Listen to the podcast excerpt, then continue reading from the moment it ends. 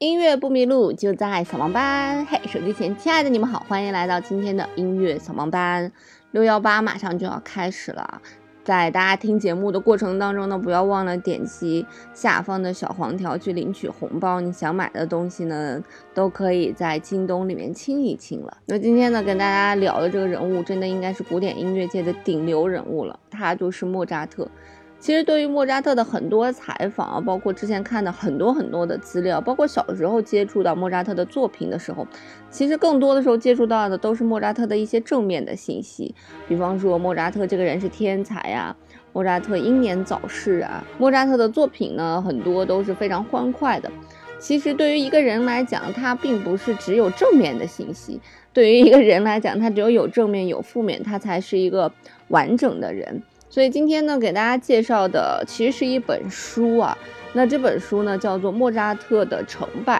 嗯，是我个人觉得研究莫扎特里面非常非常好的一本书。那这本书呢，归类为社会学，所以它就是从一个更呃全方位的维维度来去解读莫扎特，而不仅仅是对莫扎特的作品进行一个解读。那么这本书呢，这个作者应该是德国社会学非常有名的一个人，我没听过，因为我对社会学不太了解，叫做诺贝特·艾利亚斯，他有一部呃著作叫做《文明的进程》，大家一定是听过这本书的名字。那其中莫扎特的成败呢，是他这一生当中最后的一部著作。好吧，那我们来讲莫扎特的时候，就不得不从莫扎特的童年讲起。因为从我个人感觉，我觉得莫扎特的童年其实相较于他的成年的天才来讲，可能从他自己的角度来讲，生活都会更愉快一些。因为从他童年的时候，大家知道他就在欧洲各种巡回演出啊。那其实他这个巡回演出的成本是非常非常大的，因为巡回演出肯定需要马车嘛。所以莫扎特的父亲购置一辆旅行用的马车，大概需要花到一百二十个金币，而莫扎特的一场演出呢，只能得到两个金币。那在当时的那个社会里呢，其实艺术更多的只是贵族的一个附属品，就是贵族开心了给你钱，那你就有钱；贵族不开心了不给你钱，你当然就没钱了。所以对于年幼的莫扎特来讲，他有着这个神童的属性，所以他说话呢口无遮拦，会被大家当做是一个非常有趣的一件事情，觉得这个孩子天真无邪。就像我们大家知道那个故事，就是莫扎特七岁啊演完出之后呢，奥地利的女皇就问他你想要什么奖励啊？他就说我想要娶七岁的玛丽公主为这个为妻。如果六七岁的小孩说出来这种话，大家都会觉得他很可爱。但如果是一个成人说出来这种话，对于贵族来讲显然是不能接受的。所以，其实童年的莫扎特享受到的人生当中这一生的快乐，我感觉可能要比他成人当中还要更快乐一些。因为当他慢慢长大，这份童真消失之后呢，他依旧是那个天才，并且是一个口无遮拦的一个天才。其实，在他的眼里，包括在贝多芬的眼里，在很多天才的这个艺术家的眼里呢，嗯，说他们是自大的，但没有贬义词啊，就是说他们是自大的，是毫不夸张的。因为在他们的眼里，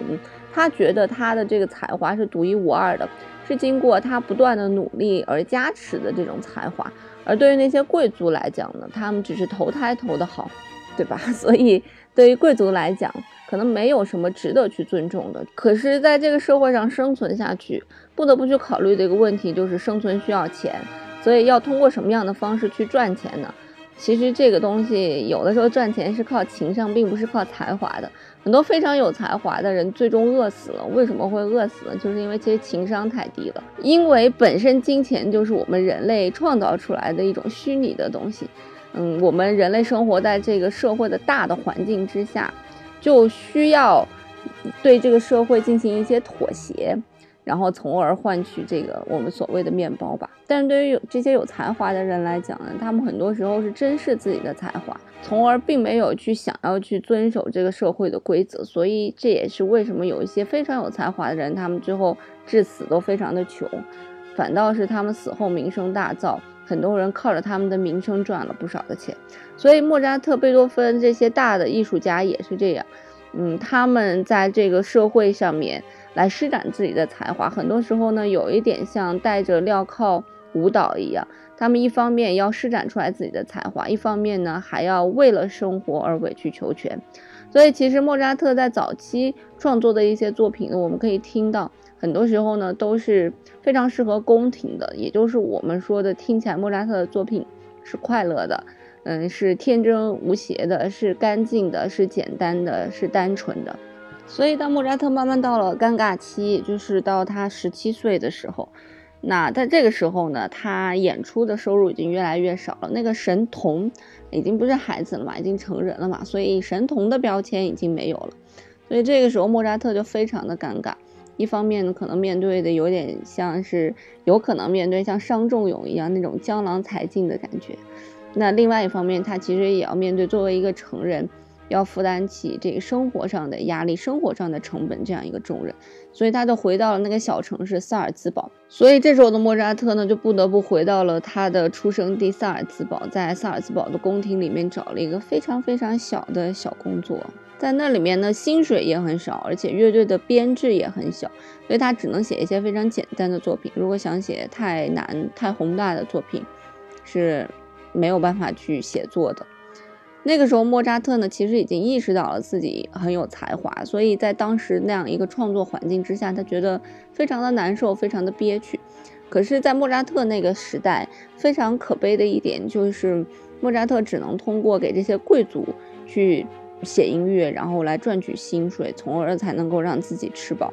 如果他想写一些自己的东西，从而不符合。宫廷的这种要求的话，他是没有办法得到宫廷的任何的资助的，那也就意味着他将会没有任何的收入，所以就有一点像我们现在的设计师，我们的广告公司为甲方爸爸服务一样，就是不管甲方爸爸，嗯，不管我设计的作品是不是艺术，只要能让甲方爸爸满意就可以。可是对于像莫扎特这样才华横溢的人，他肯定是没有办法容忍。一个不如自己才华的人对自己的作品指手画脚的，所以莫扎特的时期非常的尴尬。在他之前呢，巴赫呀、海顿啊，他们是非常习惯于这种为甲方爸爸创作的模式的。他们戴着镣铐的同时呢，也可以发挥到自己非常好的这种才华。可是到莫扎特这个时候，他已经有对于音乐上的自我意识了，他想束缚这个镣铐，但是又没办法去束缚。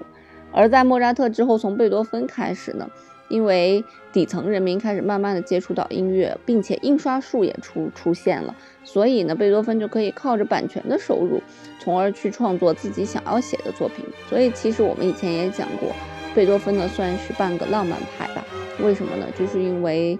各种科技的原因。各种面包，有人给他面包的原因，他可以自由的去创作自己想要创作的东西。而莫扎特非常的可怜，他刚好就卡在了这个节骨眼上。所以我们在看莫扎特的这个嗯纪录片的时候，或者莫扎特和他爸爸和姐姐的一些书信的过程当中，常会看到莫扎特用一些似乎应该不属于我们所谓的天才啊。这种使用的词汇，他会说一些什么屎啊、尿啊这种东西，就在我们看来好像很粗俗的一些东西。很多人觉得可能是因为天才他说话肆无忌惮吧，但其实这本书里面传递的呢是，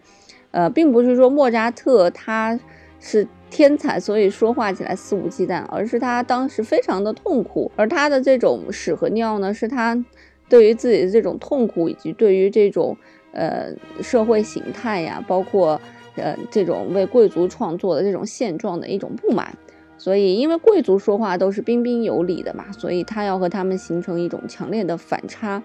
来表现出来自己的不满以及自己的一种独特。所以其实，在莫扎特最后的十年呢，他写了非常非常多的非常重要的作品，也就是从一七八一年到一七九一年。那莫扎特呢？告别了萨尔兹堡的工作，来到维也纳当了一个自由的艺术家。这时候呢，他写了非常多大型的歌剧，《后宫诱逃》《费加罗的婚礼》《唐璜》，还有很多的交响曲，都是在最后十年去创作的。但非常可悲的是，由于自由意志得到了充分的展现，没有符合宫廷的要求，所以呢，他最后是死于贫困的。尽管他的歌剧非常的热销，非常的畅销，也非常的好听，大家非常的喜欢，可是因为没有完整的这个收入机制、版权机制，莫扎特呢还是因为贫困而死亡的。我们知道莫扎特活了三十多岁，但是一生写了非常非常多的作品。有人讲他的作品找一个超谱员，不吃不喝不睡，花十四年才能够写完。所以也有人说说莫扎特写作呢比别人超谱还要快。莫扎特为什么要一直这样笔耕不辍的去写作呢？除了他自己有一种责任感之外，他觉得他的这个天赋是上帝给予他的，他要把它完全的展示出来。呃，除了这一点之外，还跟他的心理因素其实是有关的，因为他童年呢实在是活得太嗯灿烂了，被当作神童啊，欧洲到处演出，所以他长大之后就会有这样一种焦虑感，是不是我就不是神童，我就嗯得不到大家的尊重了？所以，当他长大之后，他也发现，只有在他的作品里，只有当他不断作曲的时候，他才可以摆脱这种焦虑。所以，莫扎特也说过一句非常：“我持续不断的工作，因为作曲花的力气比休息来的少。因为在他休息的时候，很有可能他就在焦虑这些事情；但是在他作曲的时候，他可以忘却掉所有的烦恼。当然，在这本书里面还提到了他这一生。”他的妻子啊，就是康斯坦兹。那他的父亲是非常反对莫扎特去娶这样一个女人的。他父亲对莫扎特的妻子的画像非常的明确，但是康斯坦兹呢，完全不符合他父亲的想象。可是这个女人呢，可以很好的去对抗自己的父亲，因为莫扎特从小一直到二十多岁，都是活在父亲的主导之下，去哪儿演出啊，这个赚的钱怎么样花呀，全部都是由父亲说了算。所以成年的莫扎特呢，其实也是想跟父亲做一个抵抗。那包括莫扎特要找什么样的工作，是不是要遵从大主教，就连这一方面，他的父亲呢也是会去教育他，要告诉他要去尊重贵族。对于一个天才来讲，他其实从心底里面就根本就没有想去尊重这些人。所以很多很多的事情导致了莫扎特产生了这样一个逆反心理。最后在父亲的反对之下呢，他还是娶了康斯坦茨，好像他父亲都。没有去参加他的婚礼。那关于莫扎特的很多细节呢，在这本书里都写了很多，在这里我就不跟大家多去赘述了。不过我个人觉得《莫扎特成败》这本书是一本非常好的，可以看清楚莫扎特这个人的一生，包括他的心理的这样一本书。很多时候呢，我们在看天才的过程当中，很多媒体往往是把天才好的那一面去不断的放大。而作为一个人来讲，我觉得最可爱、最有血有肉的是他有好的一面，同时他也有很多的缺点，让我们能够看清楚哦，这是一个真真实实的人。如果一个人只有优点没有缺点的话，